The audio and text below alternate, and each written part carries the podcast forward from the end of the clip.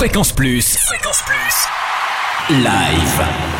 Tournée, concert, festival en Bourgogne. Tous les bons plans live. Bonjour Totem, bonjour à tous. Les dernières soirées live de l'année nous entraînent à Dijon. Ce soir, la magie bollywoodienne va opérer au Zénith dès 20h30 avec la comédie musicale romantique Bollywood Express en provenance de Mumbai, la métropole cinématographique.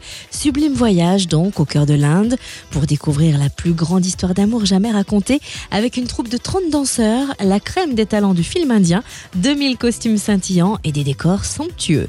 De son côté, la péniche Cancale à Dijon vous réserve un DJ set reggae dès 22h ce soir. Un voyage musical enfumé du reggae jamaïcain au groove africain avec les programmateurs de la péniche Cancale et du Tribu Festival aux platines. Et demain, dès 19h, apéro concert, sortie de classe Folk Wave, suivi d'un concert et DJ set électro-rock avec Blind Digital Citizen qui mêle des sons électroniques et planants avec des textes tantôt poétiques, tantôt abrasifs. Et puis direction La Vapeur à Dijon, on bascule déjà en 2014 avec les temps forts de janvier et le retour du fils prodige à la maison, Vitalik le 25 janvier, pour nous présenter son troisième album, Rave Age, qui emmène la disco à guidage laser vers des contrées radicalement plus sauvages, mais toujours euphoriques.